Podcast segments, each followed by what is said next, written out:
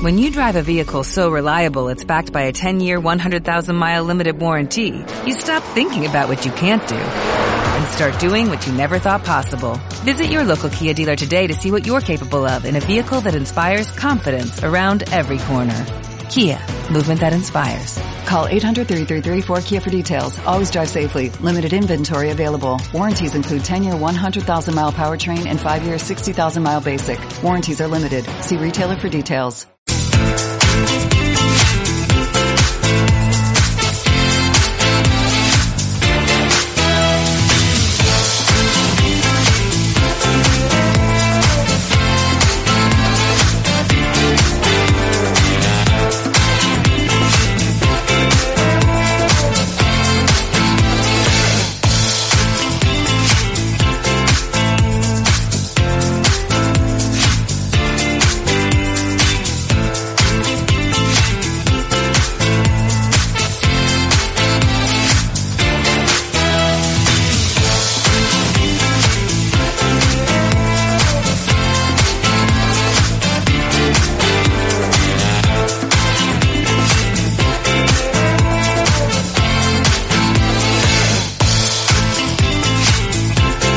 Buenos días a todos, ¿qué tal? ¿Cómo estáis?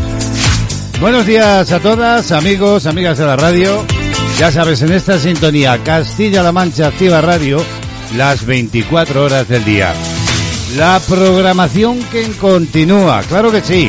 Y lo hace a partir de este momento en riguroso directo, emitiendo, ya sabes, desde Ciudad Real para todo el planeta. Saludos para todos, saludos para todas.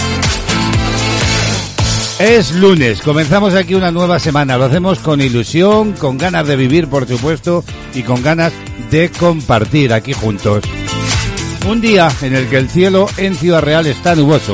Anoche las fuertes tormentas eléctricas fueron las protagonistas en el cielo de Ciudad Real. En estos momentos tenemos 12 grados de temperatura en el exterior, en una jornada en la que se espera que la borrasca atlántica llamada Lola, situada esta al suroeste de Portugal, continúe provocando inestabilidad sobre la península. Por tanto, continuarán los cielos nubosos, la nubosidad de evolución y las precipitaciones en casi toda la zona, repartidas estas, digamos, de forma discontinua e irregular y acompañadas de tormentas que son ocasionales. Se espera que estas puedan ser localmente fuertes y persistentes en la mitad oeste de Andalucía, también en el estrecho y el litoral de Málaga. Durante la mañana de este lunes también son posibles chubascos de cierta intensidad, sobre todo en zonas del tercio este peninsular, así como durante la segunda mitad del día en gran parte de áreas montañosas de la península. Las temperaturas diurnas hoy van a descender en el Cantábrico, en el Alto Ebro y en el noroeste peninsular y subirán sobre todo en la zona centro de España, también en gran parte de Andalucía y del Levante. Así viene la previsión meteorológica de una jornada en la que hoy, como es habitual eh, en el inicio, vamos a hablar de las nuevas tecnologías. Lo haremos en una nueva entrega del digital. Juan José de la Rosa de Bici Informática de Miel nos pone al día en todo lo que acontece en este mundo. Hoy hablándonos de ese super eh, para la predicción meteorológica precisamente que ha adquirido la Agencia Estatal de Meteorología. Es lo último, nos lo contará más tarde. Y en este lunes queremos aquí en De Actualidad mirar de nuevo a los libros. Y lo haremos con algunos de los que se, han leído esta pandemia. Y es que a través del poder de los libros, no olvidemos que podemos combatir el aislamiento y la menor vida social que estamos llevando debido a la pandemia. Una mañana más, por supuesto, desde Cataluña, desde la comarca la Garrocha en Girona. Remey Notario nos entrega una eh, nueva canción. Es panorama musical, ya sabéis. La música eh, en este tiempo de radio vista desde otra óptica, desde otra variante. Panorama musical. La información, por supuesto, como cada día, las portadas de los periódicos, nuestra agenda, las noticias de Castilla-La Mancha y sobre todo mucha y buena música son los ingredientes que tenemos ya preparados para compartir aquí juntos y juntas en este tiempo de radio. De actualidad, ya sabes, hasta las 12 en punto, del mediodía. Y con música, como decimos, vamos a ponernos en marcha.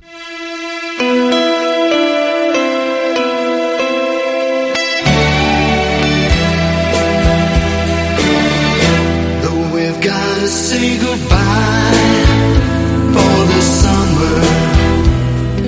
Darling, I promise you this. I'll send you all my love every day in a letter. See you. Yes, it's gonna be a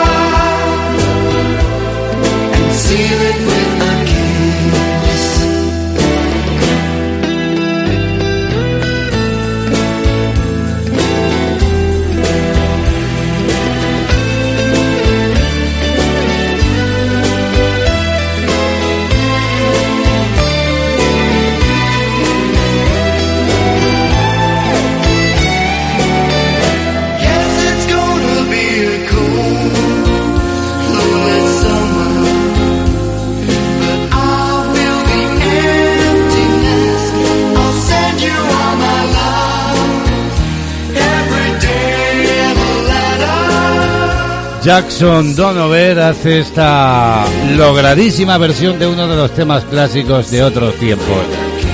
La música, con buen pie, con buenos ritmos, hemos iniciado este lunes 26 de abril aquí en De Actualidad. Escucha la radio a tu medida. www.clmactivaradio.es Toda la información y entretenimiento hecho para ti.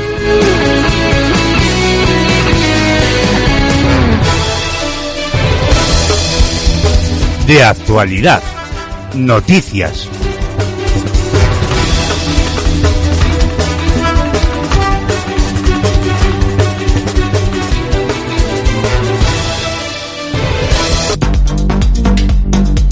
Tiempo ya para el resumen de la actualidad del día. Y hoy comenzamos contándoles que el líder del Partido Popular, Pablo Casado, denunciará este lunes la opacidad, dice, del gobierno en relación con los fondos europeos y exigirá un mayor control en la gestión y en el reparto de los 140.000 millones que va a recibir España, defendiendo de nuevo la creación de una autoridad independiente según informaban fuentes de la Dirección Nacional del Partido Popular. Casado, según esta información de qué punto es, volverá a hacer esta petición a pocos días de que el Ejecutivo que lidera Pedro Sánchez remita a la Comisión Europea el Plan de Recuperación, Transformación y Resiliencia con el paquete de reformas e inversiones que pretende impulsar España para canalizar los 140.000 millones de fondos europeos de reconstrucción que recibirá hasta el año 2026. Además, enviará también a Bruselas el programa de estabilidad con las cifras de déficit previstas para los próximos años. Ambos planes tienen que ser remitidos, recordemos, a Bruselas antes del 30 de abril, por lo que previsiblemente recibirán el visto bueno del Gobierno en el Consejo de Ministros del próximo martes, ya que en principio se descarta la celebración de un Consejo de Ministros extraordinario.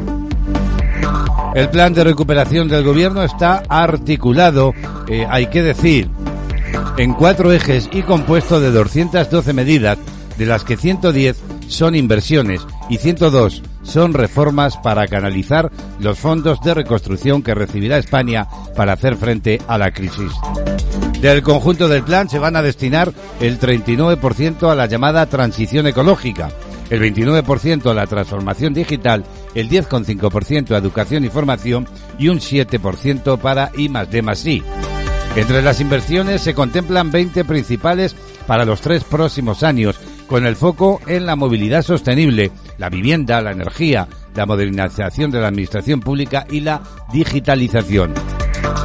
Y precisamente el Partido Popular se ha quejado de la falta de diálogo con el primer partido de la oposición, las comunidades y los ayuntamientos a la hora de impulsar el plan de recuperación y ha acusado al presidente del gobierno de buscar el clientelismo y dar proyectos a dedo. Casado ha solicitado en varias ocasiones la creación de una autoridad independiente en la gestión de los fondos europeos, de forma que ese dinero, dicen, cuente con el control parlamentario y transparencia en línea a lo que según el Partido Popular han hecho países como Francia, Italia o Grecia. De hecho, el Grupo Popular llegó a registrar una proposición de ley en el Congreso para crear ese organismo que hasta ahora no ha contado con el visto bueno del Ejecutivo. Actualidad del día. Y más asuntos. Seguimos hablando del Partido Popular porque, según publica el plural.com, ha pedido la dimisión de Marlasca por tachar a la formación de organización criminal. Pablo Casado ha tachado, según esta información, sus palabras de ataque a la democracia y defiende que Sánchez debe cesarle. Varios dirigentes del Partido Popular pedían la dimisión del ministro del Interior Fernando Grande Marlasca después de que éste haya tachado al partido de Pablo Casado de organización criminal durante un acto de campaña del PSOE en Getafe. El primero en pronunciarse ha sido el consejero de Justicia Interior y Víctimas de la Comunidad de Madrid y secretario de Justicia e Interior del Partido Popular, Enrique López, quien ha señalado que esto es lo que hay que evitar en campaña en referencia a las palabras del ministro. Y lo publica cadenaser.com. Un fallo del vigilante de seguridad impidió, dice el titular, detectar en correo las cartas de la amenaza. El error de un vigilante de seguridad, según esta información, como digo, de la empresa que Correo tiene subcontratada en el Centro de Tratamiento Automatizado de Madrid Vallecas, INV Vigilancia, provocó que las tres cartas con amenazas dirigidas esta semana pasada al ministro del Interior, eh, Fernando Grandes Marlasca, el candidato de Unidas Podemos, Pablo Iglesias, y a la directora general de la Guardia Civil, María Gámez, llegaran a sus destinos.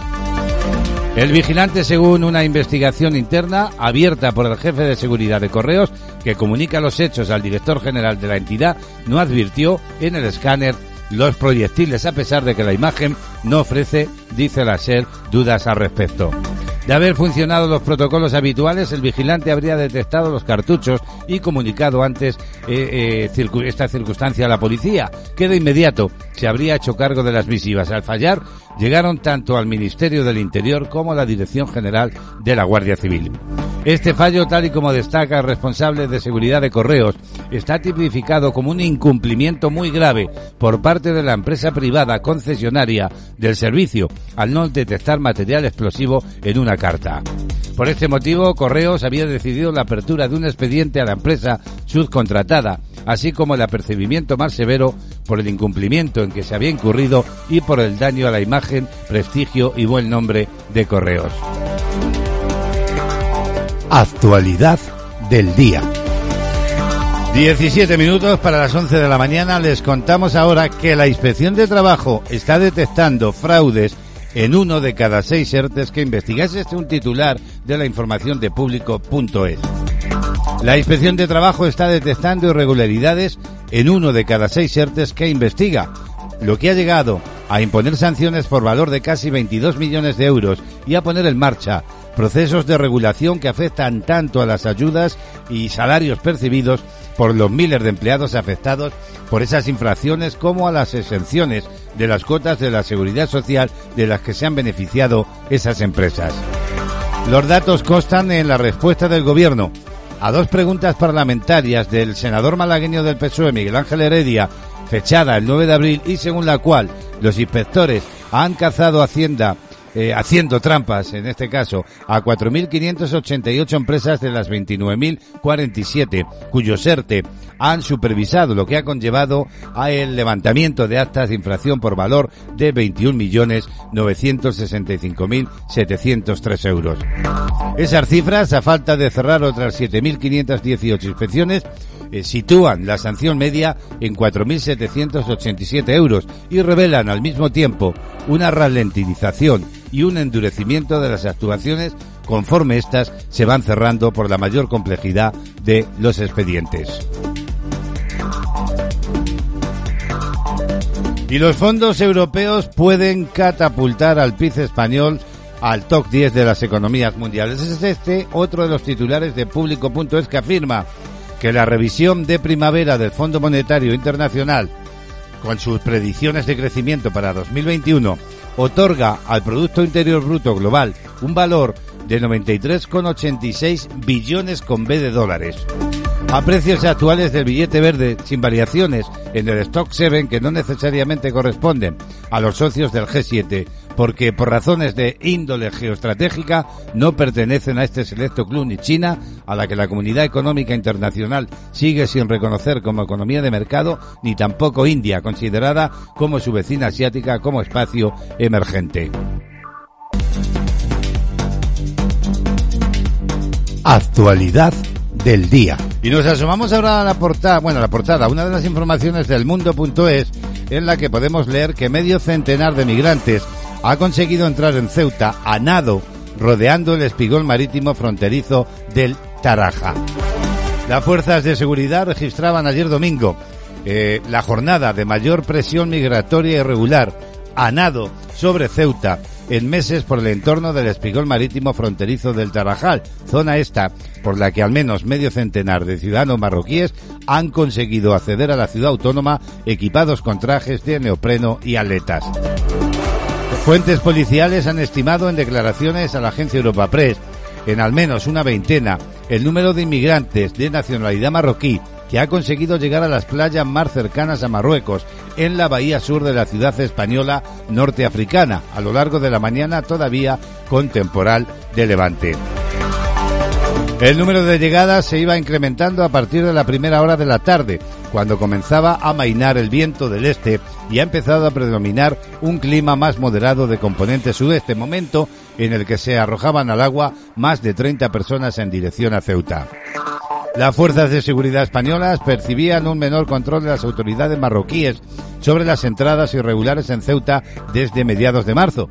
Durante la segunda quincena de este mes se han registrado el primer intento de salto en grupo masivo del perímetro fronterizo de la ciudad autónoma desde la declaración del primer estado de alarma por la pandemia de la COVID-19, protagonizado este por cerca de 150 migrantes, ninguno de los cuales logró acceder a Ceuta.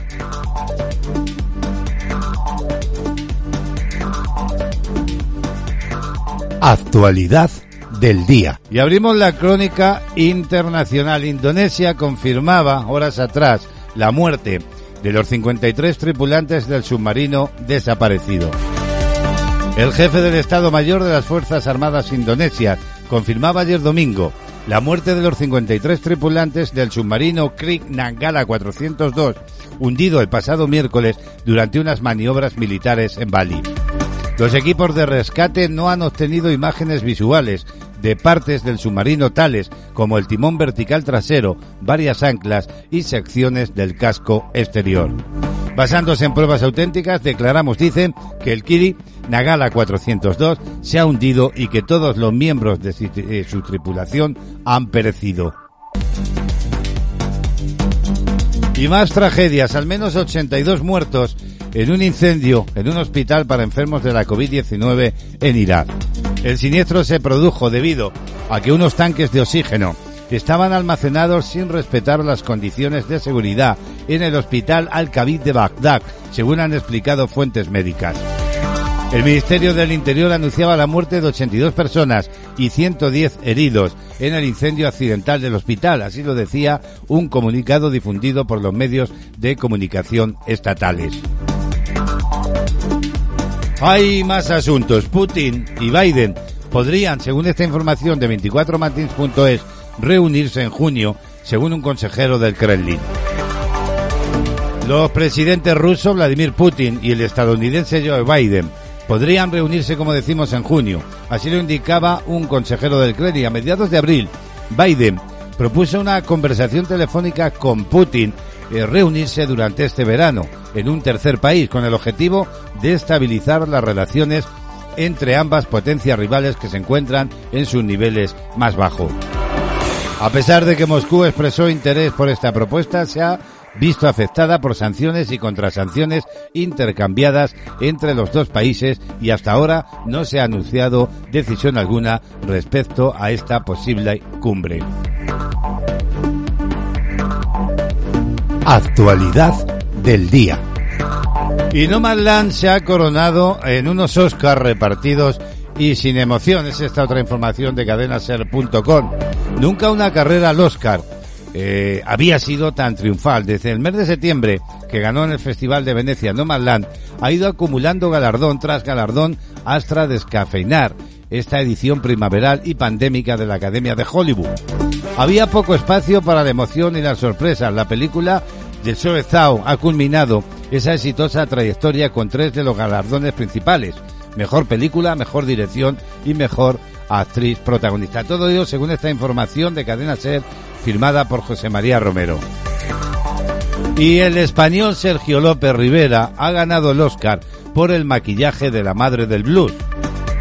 Sergio López Rivera está haciendo una carrera meteórica en Hollywood. Lleva años trabajando en la industria y por fin, esta temporada, ha logrado su primer Oscar. Lo ha conseguido por el trabajo realizado en La Madre del Blues, una película de Netflix que protagoniza Viola Davis. Este cántabro llegó a Los Ángeles hace más de 30 años. Aquí trajo los consejos de su abuela, una mujer que siempre le contaba los secretos de las mujeres para lograr cosmética y eh, maquillaje en plena guerra y posguerra española. A su abuela y todo lo que de ella aprendió, le menciona, dice, en cada entrevista que está haciendo en esta temporada de premios. El suyo es un trabajo meticuloso, documentado y muy intelectualizado.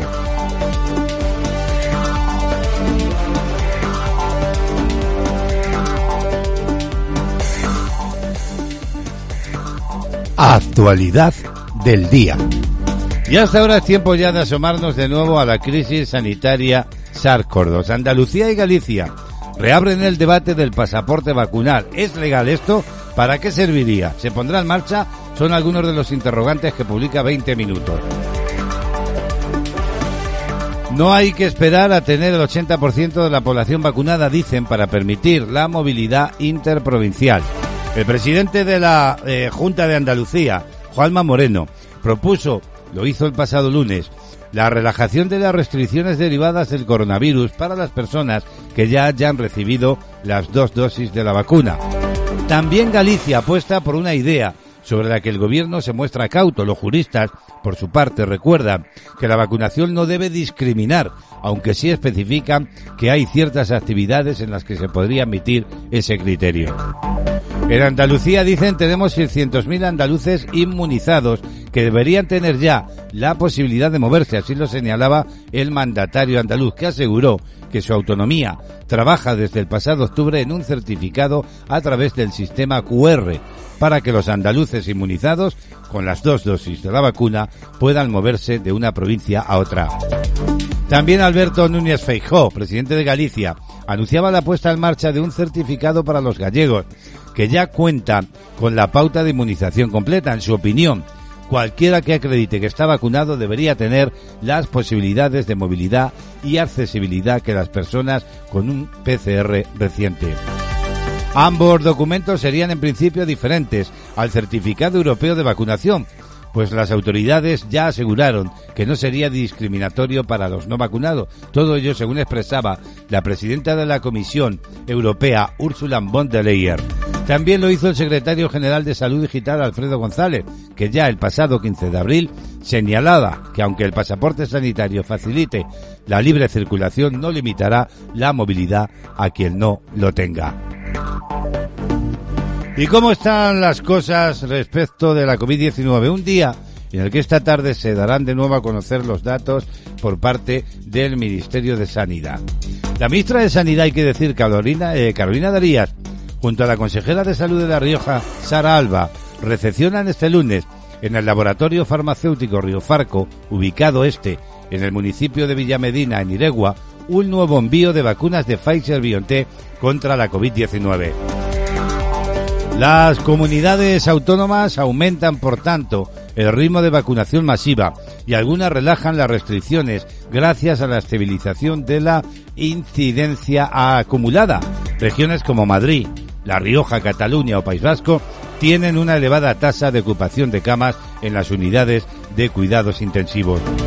Así lo informa la redacciónmédica.com, que además eh, eh, puntualiza que la iniciativa surgida del Congreso de los Diputados para eh, forzar licencias obligatorias de medicamentos en situaciones de desabastecimiento se encontrará con la oposición de Bruselas.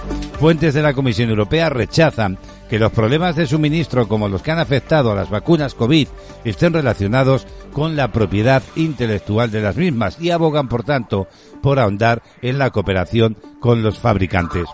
Más tarde nos asomaremos a la última hora, al ultimito del el diario de la pandemia, de la crisis sanitaria SARS-CoV-2.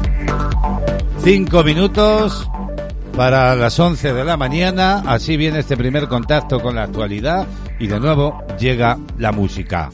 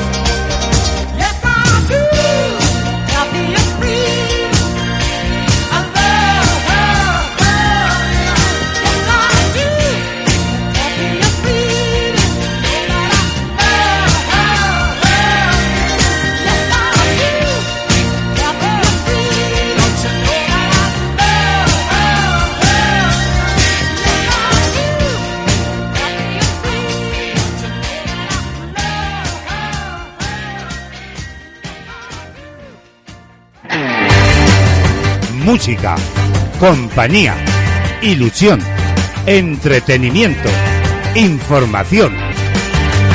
Castilla-La Mancha Activa Radio, las 24 horas contigo. Búscanos en internet y forma parte del equipo más dinámico y activo. CLM Activa, tu radio, radio, tu radio.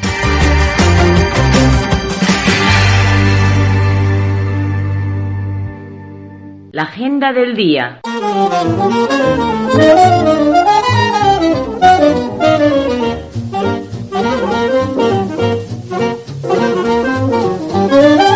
Un minuto, un minuto pasa de las 11 de la mañana. Tenemos 14 grados y cielo muy nublado en Ciudad Real. Abrimos ya la agenda del lunes. Hoy vamos a felicitar en el día de su santo a quienes se llamen Isidoro, también Marcelino y Basileo. Muchas felicidades. Números de la suerte. El premio del cupón diario de la 11 de ayer domingo 25 de abril ha resultado premiado el número 57.655 y la serie 045.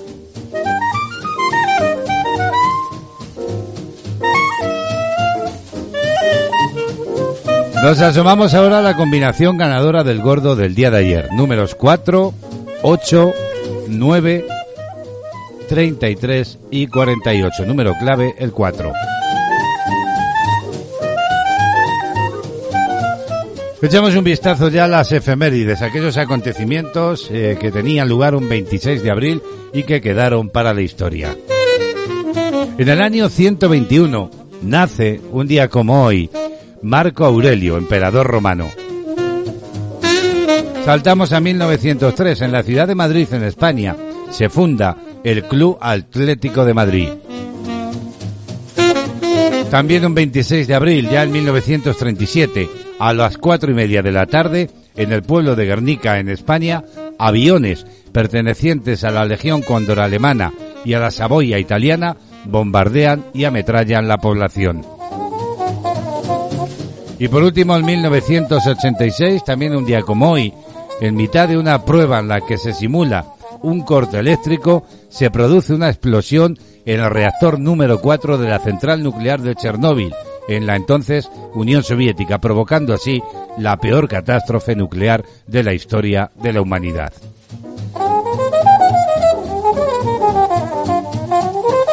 Son los datos de una agenda que cerramos como siempre, bueno, vamos a decir verdad, de una forma festiva, hablando de música. ¿Y qué hay, nos preguntamos, tras la historia de la canción Dejaría todo de Chayanne? Pues bien, nos hemos puesto a buscar en Internet. Chayanne ha compartido con sus millones de fans la dolorosa historia detrás de uno de sus mayores éxitos. El cantante y actor puertorriqueño de 52 años ha confesado en entrevistas que el gran amor de su vida es su esposa eh, Marilisa eh, Maronese, con quien lleva casi 30 años de casados. Igualmente, el oriundo de Río Piedras, Puerto Rico, tuvo otros amores anteriores. Antes de conocer a Marilisa, eh, Chayanne conoció a una mujer que lo deslumbró con su belleza y con quien no tuvo mayor éxito. La dama que le rompió el corazón del también bailarín fue la causante de la inspiración de una de sus mejores canciones, de uno de sus mayores éxitos musicales. La canción es Dejaría todo y su historia fue revelada por el mismo Elmer Figueroa Arce, nombre real del talentoso artista, durante un concierto en vivo tiempo antes de que comenzara la actual pandemia. El tema musical pertenece, recordemos, al álbum Atado a tu amor. Chayanne compartió con sus millones de fans la dolorosa historia detrás de uno de esos mayores éxitos. El cantor y cantante en este caso y actor puertorriqueño de 52 años confesaba en esas entrevistas el gran amor de su vida. En fin, bueno, Chayanne indicó que fue rechazado cuando tenía 13 años por ser muy chiquito Luego de ello, el intérprete de Torero bromeó con el público. Ahora lo estoy buscando. Quiero contarle las cositas que he aprendido. Cuando la encuentre, le voy a contar lo que dije. Esta es la historia de Dejaría Todo de un Chayán que cierra hoy la agenda del día.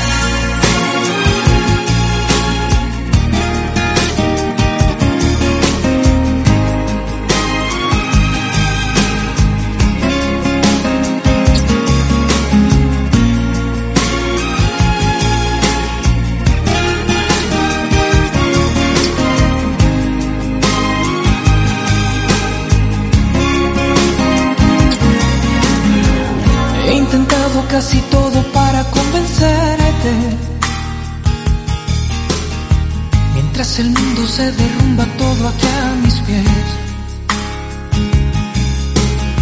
Mientras aprendo de esta soledad que desconozco. Me vuelvo a preguntar quizás si sobreviviré. Porque sin ti me queda la conciencia helada y vacía. Porque sin ti me he dado cuenta, amor, que no renaceré. Porque yo he ido más allá del límite de la desolación. Mi cuerpo, mi mente y mi alma ya no tienen conexión. Y yo te juro que lo dejaría todo porque te quedaras. Mi credo, mi pasado, mi religión. Después de todo estás rompiendo nuestros lazos y dejas en pedazos este corazón. Mi piel también la dejaría, mi nombre, mi fuerza, hasta mi propia vida. ¿Y qué más da perder si te llevas del todo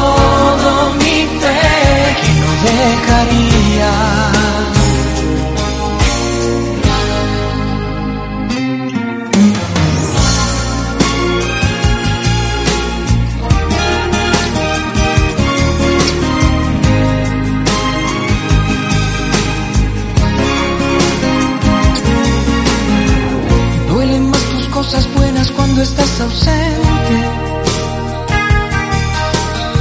Yo sé que es demasiado tarde para remediar. No me queda bien valerme de diez mil excusas. Cuando definitivamente sé que ahora te vas. Aunque te vuelva a repetir que estoy muriendo día a día. También estés muriendo tú, no me perdonarás. Aunque sin ti haya llegado al límite de la desolación. Mi cuerpo, mi mente y mi alma ya no tienen conexión. Sigo muriéndome. Lo dejaría todo porque te quedaras. Mi credo, mi pasado, mi religión. Después de todo estás rompiendo nuestros lazos y dejas en pedazos este corazón. Mi piel también la dejaría. Mi nombre, mi fuerza, hasta mi propia vida. ¿Y qué más da perder si te llevas del todo mi fe? Lo dejaría todo porque te quedaras. Mi credo, mi pasado, mi religión.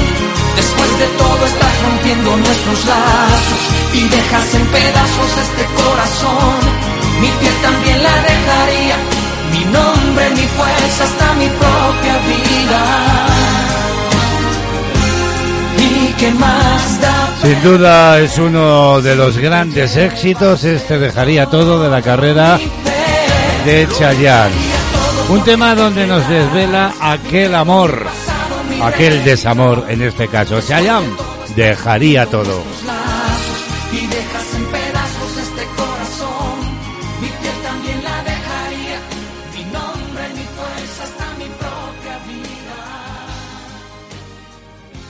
En la nueva normalidad debemos ser más responsables que nunca. Lavarse las manos, mantener la distancia de seguridad y usar correctamente la mascarilla son algunas de las recomendaciones sanitarias que debemos seguir en este nuevo periodo. Respetando estas medidas, no solo nos protegemos a nosotros, sino también a todos los que nos rodean. Infórmate de todas ellas en la web sanidad.castilla-la-mancha.es o en nuestras redes sociales. Más responsables que nunca. Junta de Comunidades de Castilla-La Mancha. Tu chico debe aceptarte como eres. Te has mirado. Estás ridícula. Tu chico debe confiar en ti. ¿Quién te escribe? Dame el móvil. Tu chico debe quererte sin presiones ni amenazas. Te quiero tanto que sería capaz de cualquier cosa si me dejas. Si tu chico te trata así, cuéntalo. 016. ¿En qué puedo ayudarle? Hay salida a la violencia de género. Gobierno de España. CLM activa con los nuevos tiempos. En tu ordenador. En tu smartphone. En tu tablet. en las redes sociales. CLM Activa, tu radio. One for you, one for me, one for you. 11 minutos pasan de las 11 de la mañana. Es lunes 26 de abril y nuestra siguiente propuesta pasa por asomarnos a las portadas de los periódicos de tirada nacional. Kiosco de prensa.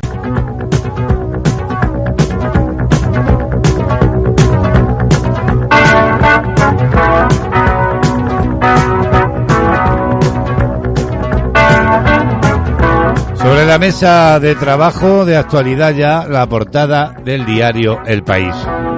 Hoy, entre otras informaciones, destaca en primera que dos miembros del Constitucional apoyan reformar la sedición. Los votos particulares de Balaguer y Siol en la sentencia contra Turul dan argumentos al gobierno. Pero hay otras informaciones. A tres columnas publica también en su portada que el crédito a las empresas acusa la eh, incertidumbre. Los préstamos, dice, sufren un parón en los últimos nueve meses y los bancos comunican que restringirán su acceso.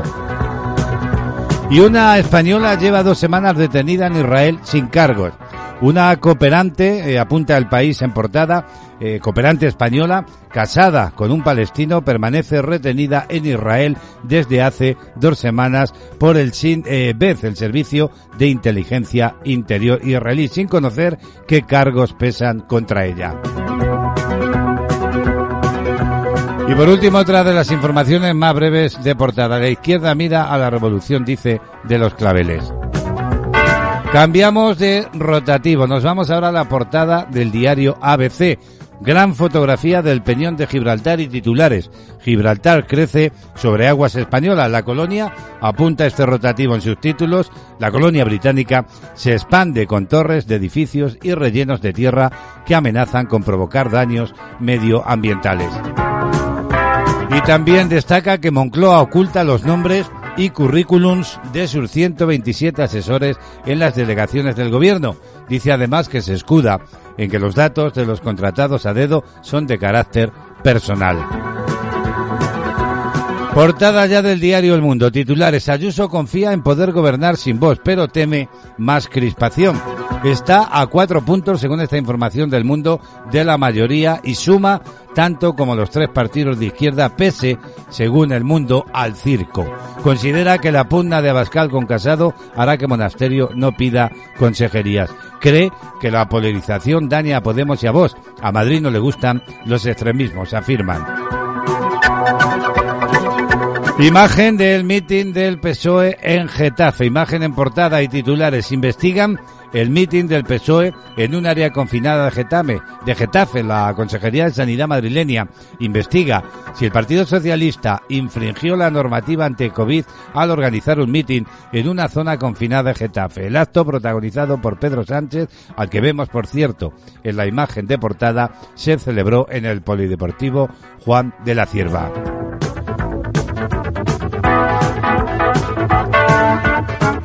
Y por último, diario La Razón y titulares. La izquierda se moviliza y luego entre paréntesis apunta poco. Ayuso ganaría y sumaría mayoría absoluta con Vox, que rentabiliza su choque con Iglesias mientras el Partido Popular apunta la información, se para y Ciudadanos desaparece. Más Madrid lidera el crecimiento en su bloque mientras el PSOE anotaría hoy el peor resultado desde las elecciones de 2019. Y en la imagen de portada vemos a Nadal con la copa. Nadal se hace eterno en Barcelona.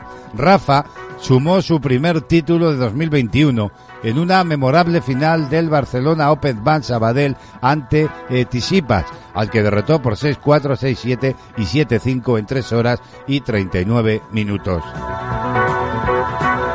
Y por último, otros titulares del diario La Razón. Sanidad autorizará a las empresas a vacunar a partir del mes de mayo. Apunta que la Seguridad Social ultima un acuerdo con las mutuas para la administración de dosis.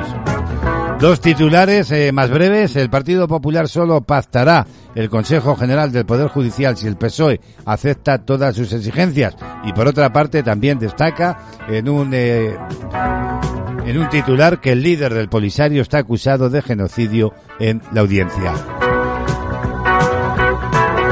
Así viene y así lo hemos contado los titulares de la prensa de los periódicos más significativos en España este lunes 26 de abril.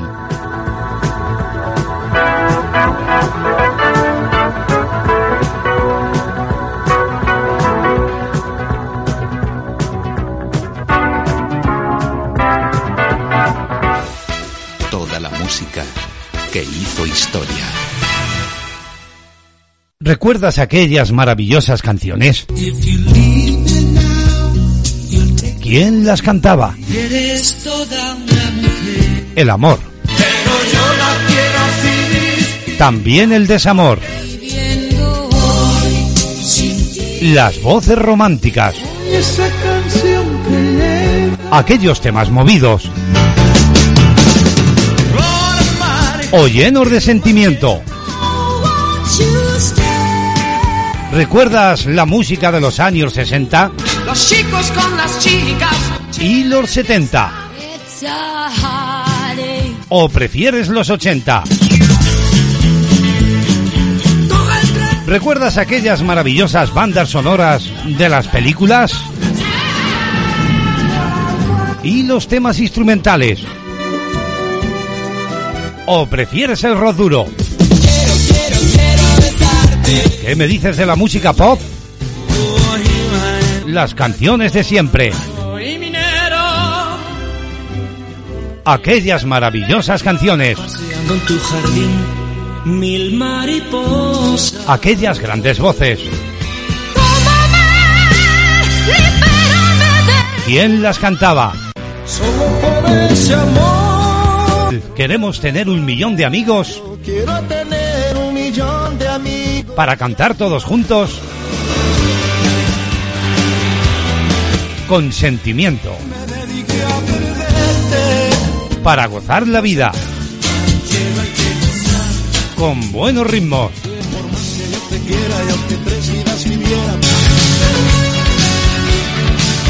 Recuerda con nosotros aquellas maravillosas canciones.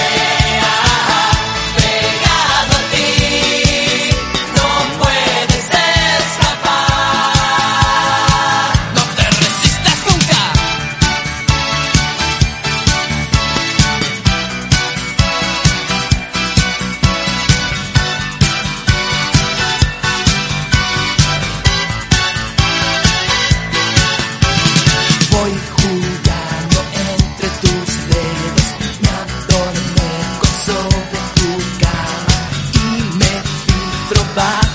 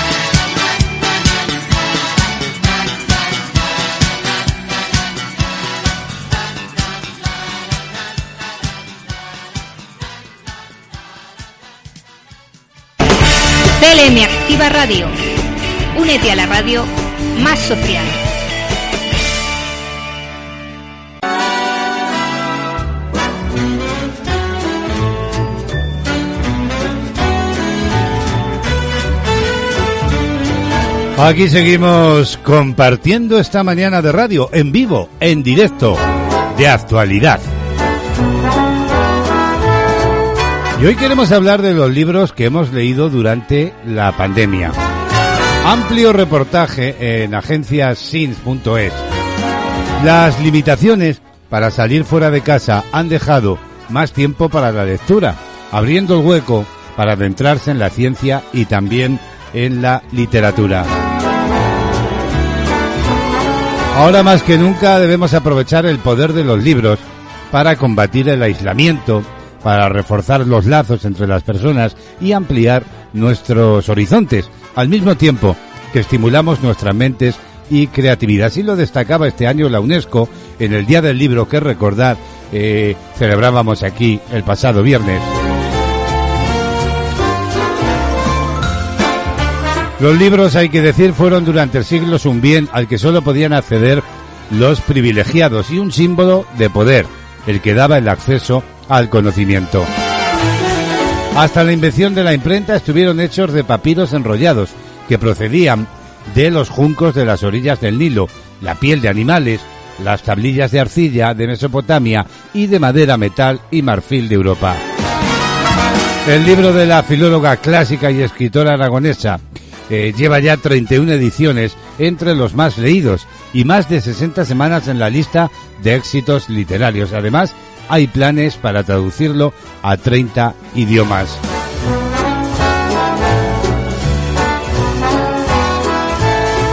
Según la propia Vallejo, ese es, es un ensayo libre, saltimbanqui ha dicho, y sin ataduras académicas sobre dos pasiones íntimas, el amor por los clásicos y los libros.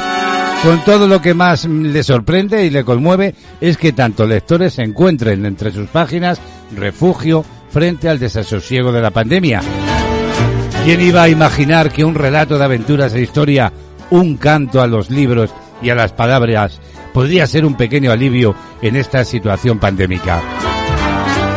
Bueno, pues desde que en marzo de 2020 el coronavirus entró en nuestras vidas, prácticamente el 100% del trabajo de esta escritora lo ha pasado escribiendo sobre la COVID-19. De ahí que una vez acabada la jornada y por pura desconexión mental, no continuara leyendo sobre el tema.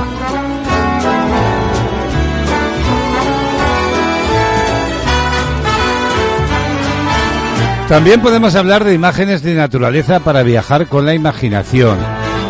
La redactora en este caso es Eva Rodríguez. Reconoce, dice, que en este tiempo de pandemia no ha encontrado en la lectura un refugio para evadirse de la realidad. Empecé con ganas los primeros días de confinamiento con algunos libros que tenía pendientes o a medio leer, pero después, no sé si por el ansia, dice, de aire libre o la necesidad de dispersarme del teletrabajo, o por las dos, abandonó la intención inicial.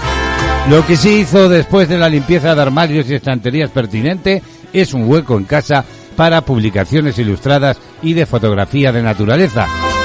En una época en la que se ha vuelto difícil y poco recomendable viajar por la situación sanitaria global, es una buena escapatoria. Pues bien, uno de los libros más bonitos e interesantes que ha conseguido atraparla este año es Mito, Vida y Extinción, Animales Invisibles de Nórdica. El escritor Gaby Martínez y el arqueólogo y naturalista Jordi Serrayonga firman esta maravilla ilustrada por la artista Joana Satamans. El prólogo corre a cargo del actor Vigo Mortensens en su papel de viajero y amante de la naturaleza. Por sus páginas entre la extinción y la vida, animales reales y mitológicos nos hacen soñar con un mundo que explorar y conocer. Arranca con seres vivos que ya no existen, como el mamú, el temible megalodón o el hobby, pero que nos inspiran, eso sí, y nos hacen presagiar lo que pasará si no cuidamos de aquellas especies que están a punto de desaparecer. Las ilustraciones de animales en peligro con nombres tan sugerentes como el pico zapato, eh, un ave de gran tamaño en vías de extinción, o el delfín rosado, el más grande de los delfines del río, o el unicornio africano, llenan de color las páginas de esta publicación a la vez que hacen que reflexionemos sobre cómo es posible que estemos a punto de destruir algo tan bello. También nos hablan de convivir con terremotos y otros desastres por Adeline Marcos, redactora de Ciencias Naturales. Dice esta escritora que los terremotos le fascinan tanto que le aterran.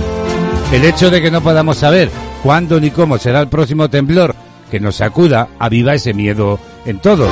Pero en realidad la Tierra está inevitablemente en constante movimiento.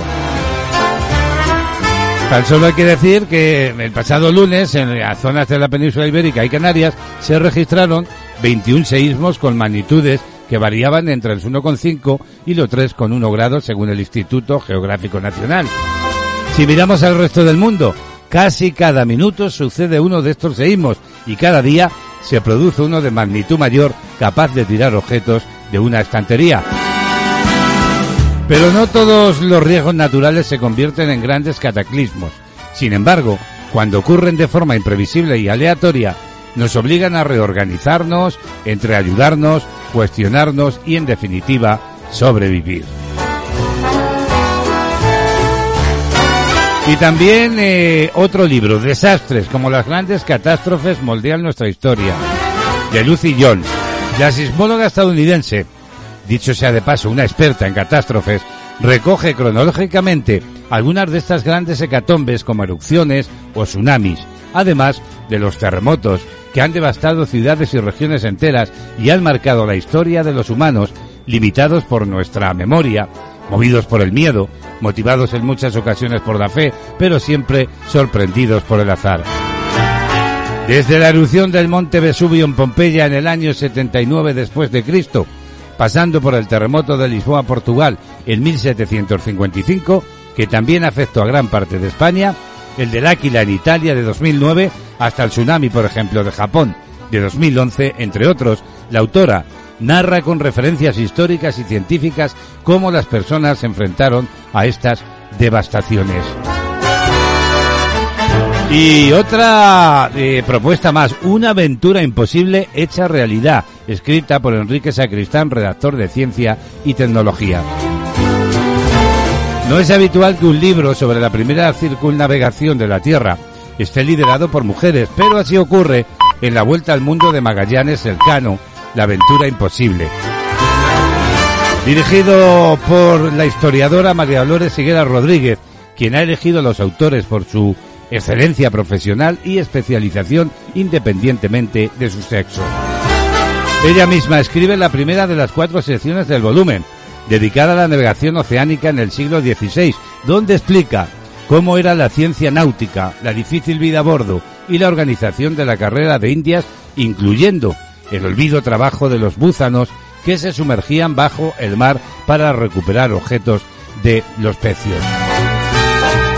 Por su parte, Luisa Martínez Medas Verdejo nos cuenta cuestiones cartográficas relacionadas con aquel viaje que cambió la imagen del mundo. Y María Antonia Colomar Albájar repasa las fuentes documentales de los precedentes de la expedición, su propio desarrollo y las consecuencias. Y por último hablamos del viaje al Madrid de hace un siglo, de Sergio Guinaldo, que es un redactor.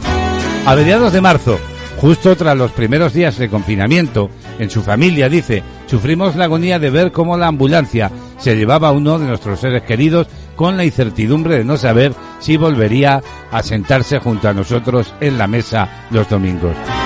En esos días encontró refugio en una de esas estanterías en las que ya nadie se fija, repleta de libros antiguos. Casi por casualidad cogió La Forja del año 1941, el primero de los tres tomos que componen La Forja de un Rebelde, una autobiografía novelada escrita por Arturo Barea. Y en la que narra, eh, rememora diferentes etapas de su vida, como la Guerra del Raid o la Guerra Civil Española, considerada por muchos como una obra maestra de la literatura española y como uno de los relatos esenciales para comprender la mayor tragedia acontecida en la historia reciente de nuestro país.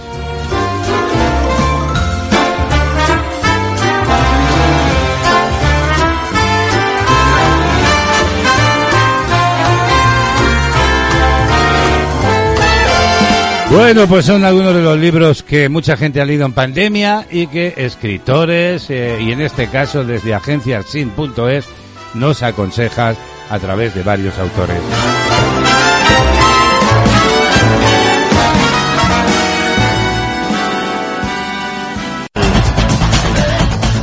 Música, noticias, listas, novedades y conciertos en Panorama Musical. Y una mañana más llega la firma musical de Remey Notario Sánchez en Panorama Musical. Cada día la música toma forma, es protagonista de este tiempo de radio que desde Cataluña nos comenta Remey. Buenos días. Buenos días, Braulio. Buenos días, queridos amigos y amigas. Una mañana más os saluda desde Cataluña vuestra amiga Remey Notario. Hola Baudabás es una canción interpretada por la cantante Megan Trainor, cuya traducción al español es algo así como todo sobre ese bajo. Recibió críticas generalmente positivas de parte de la prensa especializada. Varios críticos elogiaron el tema por ser pegadizo, mientras que otros rechazaron el concepto de la letra al considerarla como antifeminista. También tuvo buen recibimiento comercial y logró convertirse en uno de los sencillos más exitosos de 2014.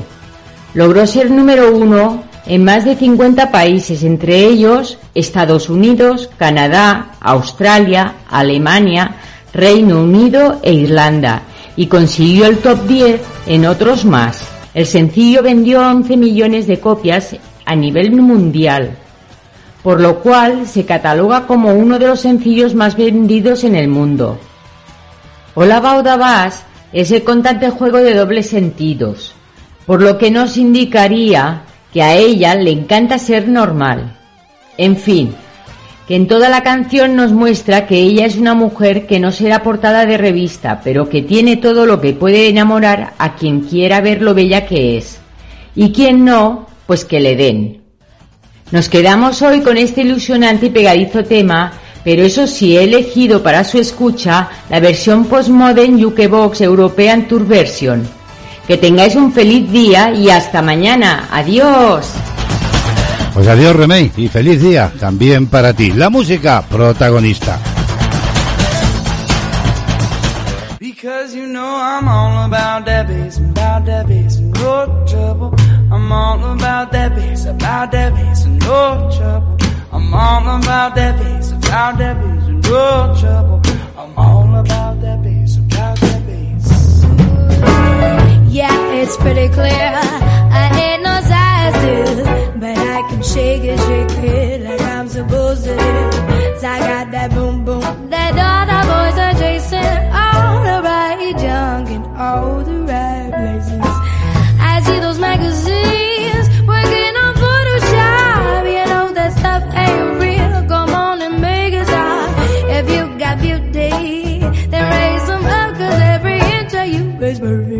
about to do the die.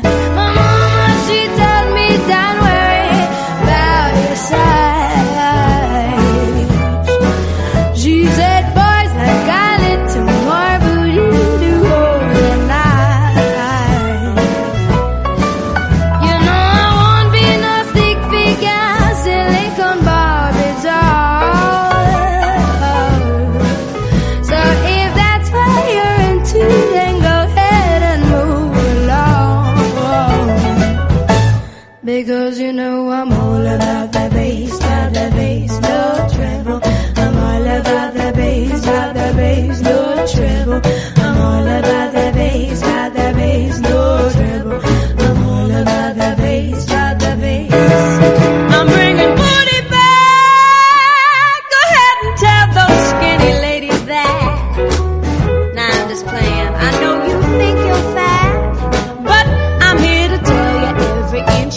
Is perfect from the bottom to the top. Hey, my mama, she told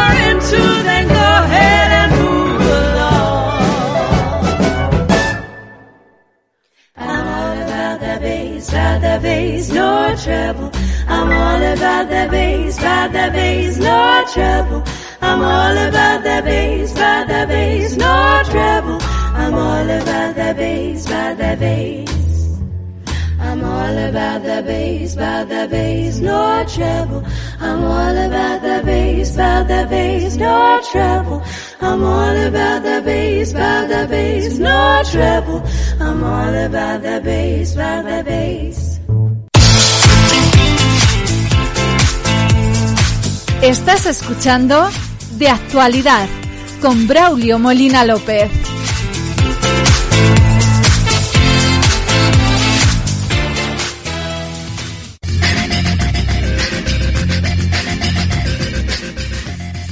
El Digital, con Juan José de la Rosa, de VIP Informática. Y en el inicio de semana nos vamos a marchar hasta Biz Informática Daimiel. Allí se encuentra Juan José de la Rosa, que cada semana nos introduce en el mundo de las nuevas tecnologías en el digital. Y ya sabéis, queridos amigos y amigas de la radio, que en Biz Informática Daimiel, en calle Jesús, encontraréis todo lo que estáis buscando relacionado con la informática y con el mundo de las nuevas tecnologías. También asesoramiento Juan José de la Rosa, bienvenido. ¿Qué tal? Buenos días. Buenos días, Braulio y oyentes de Castilla-La Mancha Activa Radio. Saludos de Juanjo de la Rosa desde Biz Informática Daimiel. El meteorólogo británico Lewis Free Richardson tardó seis semanas en hacer la primera predicción del tiempo con cálculos numéricos. No solo fue una eternidad, sino que además falló estrepitosamente en su vaticinio.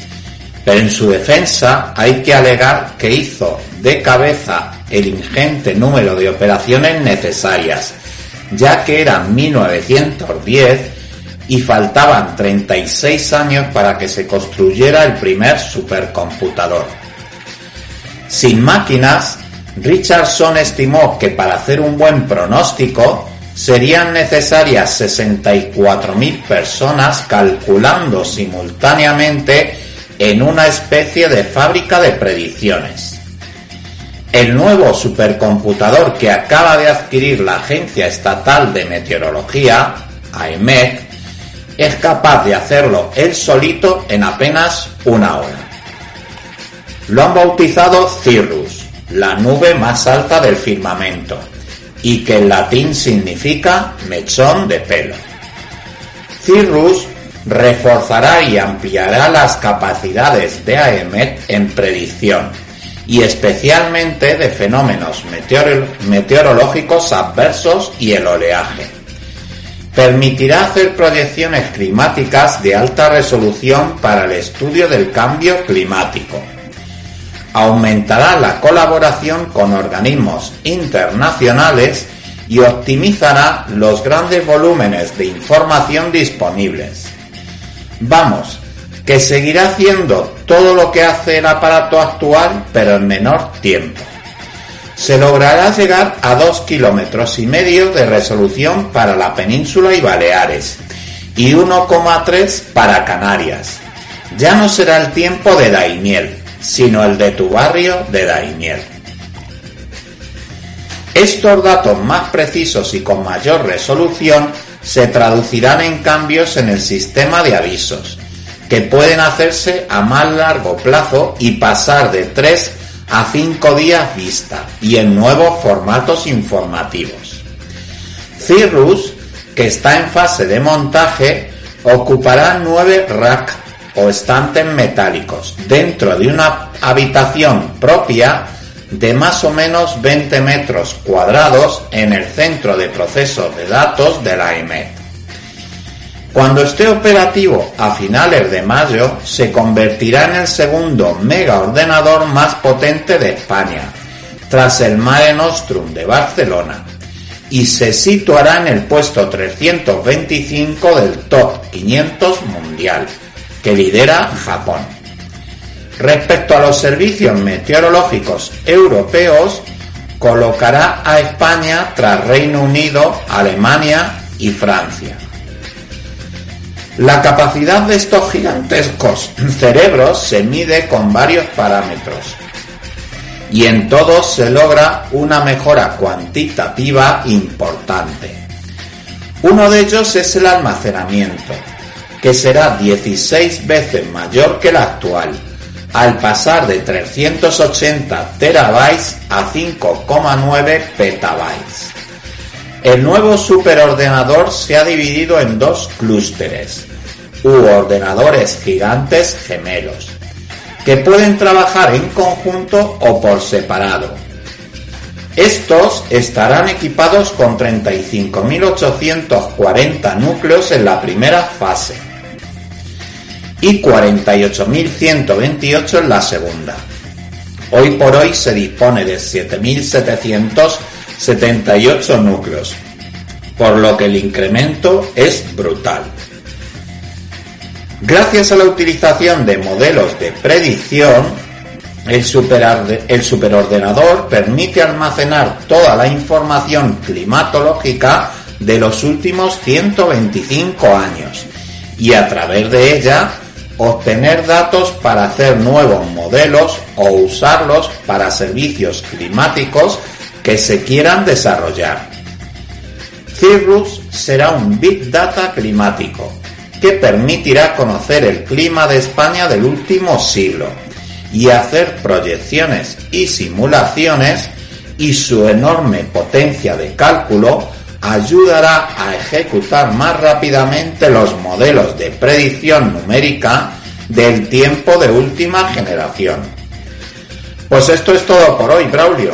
Nos despedimos con una canción del último disco de Lot of Lesbian, Cosmos. Volvemos el próximo lunes con mucha, mucha más tecnología. ¡Feliz semana! Gracias, Juanjo. Eh, feliz semana también para ti. Realmente sorprendente la adquisición de ese cerebro por parte de la Agencia Estatal de Meteorología para la Predicción Meteorológica. Biz Informática, ya sabéis, en Daimiel, en calle Jesús. Allí encontraréis también todo el asesoramiento y servicio técnico que necesitéis para vuestros equipos. El digital en Castilla-La Mancha, Activa Radio. Me dormí en el metro y me salté una estación. Y al entrar a un túnel fui al espacio exterior. Y tú en la ciudad, mientras tú en la ciudad, gajes del oficio astromántico, temo las alturas en tu elevación, me puedes llamar antisistema solar. Finalizar lo que nunca empecé. De tu materia oscura un verso arrancaré. Hoy vivo en tiempo muerto, en un ciberespacio entre los dos. ¿Qué importa ya si una canción que hable de ti encierra todo un cosmos y no me ves?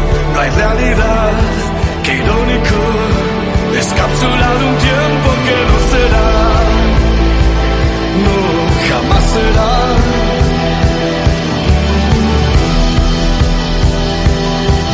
Crema protectora, factor millón, son tus rayos, cama mi desolación.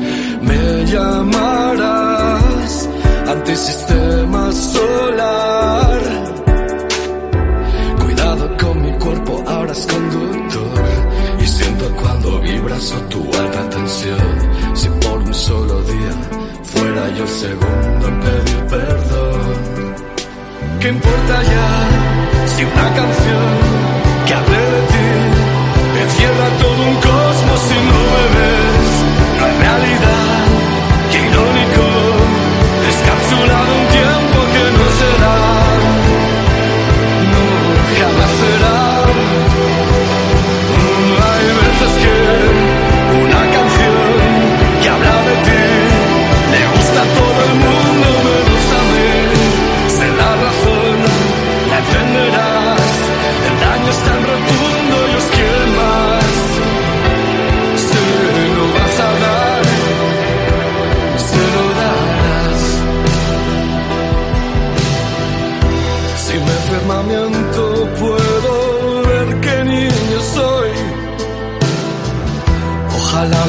cante ahora al fin te partan dos.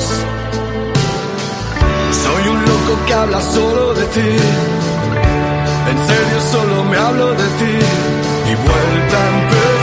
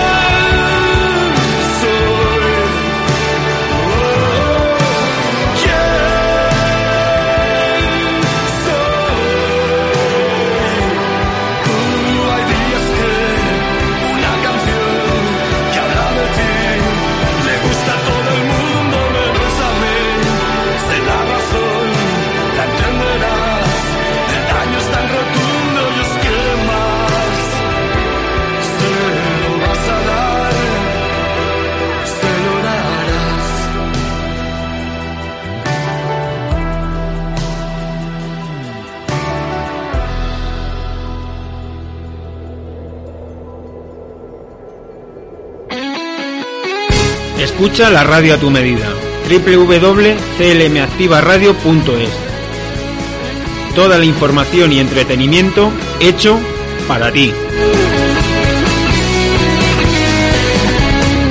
En 10 minutos vamos a alcanzar las 12 del mediodía.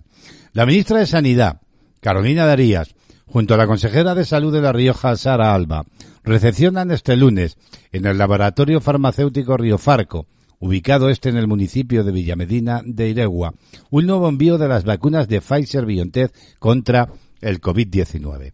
Las comunidades autónomas, por otra parte, aumentan el ritmo de vacunación masiva y algunos relajan las restricciones gracias sobre todo a la estabilización de la incidencia acumulada.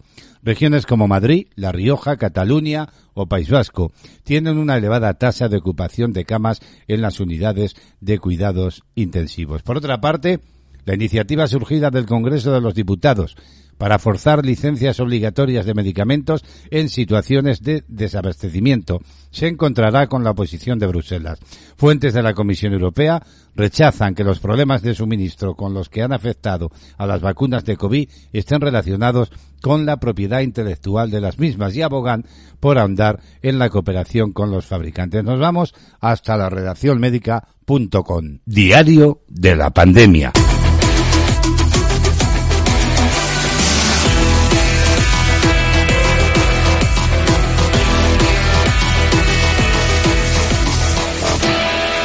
Nos asomamos ya a la última hora.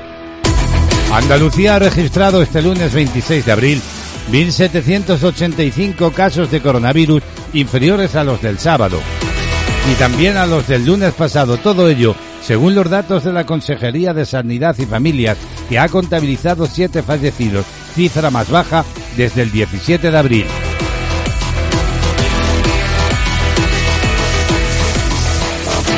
Y el alcalde de Pamplona, Enrique Maya, ha anunciado que las fiestas de San Fermín de proyección internacional quedan suspendidas por segundo año consecutivo como consecuencia de la pandemia.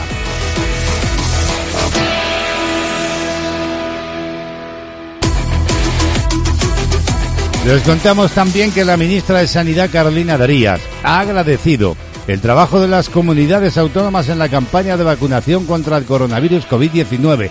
Vamos a cumplir, ha dicho la ministra, los objetivos. Tenemos una ponencia de vacunas y una comisión de salud pública. Y Cataluña ha registrado hasta este mismo lunes 642.277 casos confirmados acumulados de coronavirus desde el inicio de la pandemia. 594.347 con una prueba PCR o test de antígenos. 974 más que en el recuento del domingo, según informaba la Consellería de Sanidad.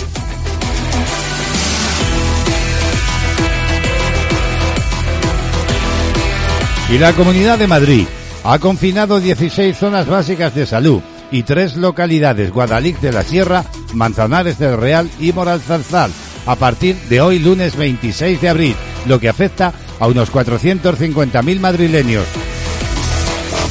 Por su parte, la Comunidad Valenciana ha recibido este lunes 174.330 nuevas dosis de vacunas contra el coronavirus, un 39,3% más que la semana pasada, así lo ha informado la delegación del Gobierno en la comunidad. Por su parte, el Gobierno de Aragón ha notificado 133 nuevos casos de coronavirus SARS-CoV-2, ningún fallecido por la COVID-19 y 106 altas epidemiológicas en la comunidad.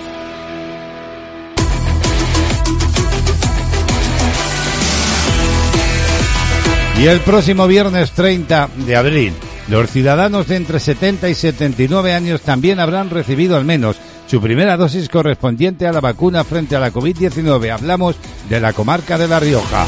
La vacunación frente a la COVID-19 continúa avanzando de manera progresiva en la comunidad riojana. De cara a esta próxima semana, Salud prevé administrar más de 15.000 dosis. Y miramos rapidísimamente al mundo. Brasil ha superado ayer domingo las 390.000 muertes por coronavirus. Mientras tanto, las autoridades sanitarias de Israel han informado ayer domingo de 38 nuevos casos de coronavirus.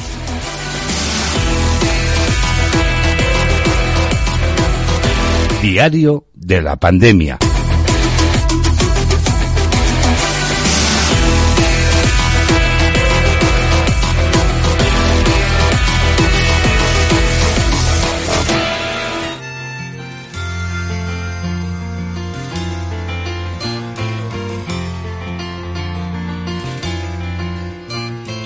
Esta es la historia de un sábado, importa qué mes, y de un hombre sentado al piano, que no importa qué viejo café.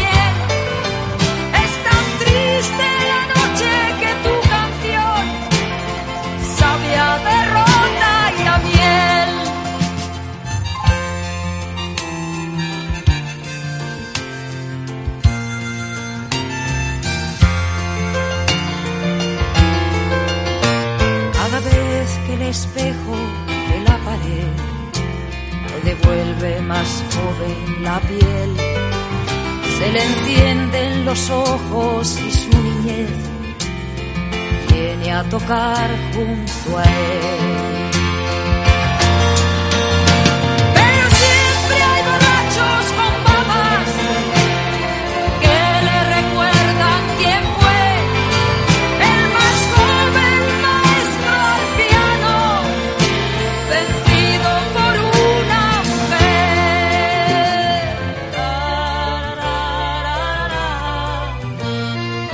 Maravillosa adaptación la que hizo Ana Belén de este piano man, este hombre del piano. La siempre bien recibida voz de Ana Belén, una voz como caída del cielo. pudieran sus alas cortar y en la jaula metida la vida se le iba y quiso sus fuerzas robar.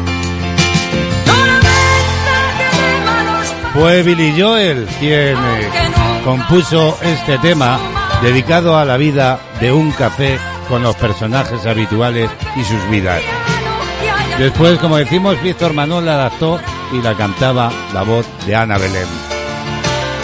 Bueno, y con la voz de Ana Belén nos vamos a marchar, vamos a poner el punto y final a esta entrega de actualidad de este lunes 26 de abril. De actualidad lleva la firma de Braulio Molina López. En las mañanas de CLM Activa Radio. Nos vamos, queridos amigos, queridas amigas, pero ya sabéis que la programación continúa. En unos instantes será Beatriz Labián quien esté con nosotros en Oposita, donde hoy nos van a detallar cómo abordar de manera eficaz el estudio de la legislación. No os lo perdáis. Os espero mañana, como siempre, a la misma hora, a las diez y media en punto, aquí, en riguroso directo. Ya sabéis, los martes miramos al universo con la Asociación de Milenia de Astronomía y su presidente, Miguel Ángel Martínez. Además, también estará con nosotros Víctor Aguirre y los reflejos de la vida. Que tengáis un día maravilloso. Los saludos de Braulio Molina López en el nombre de todo el equipo. Y lo dicho, aquí mañana y a la misma hora. Adiós.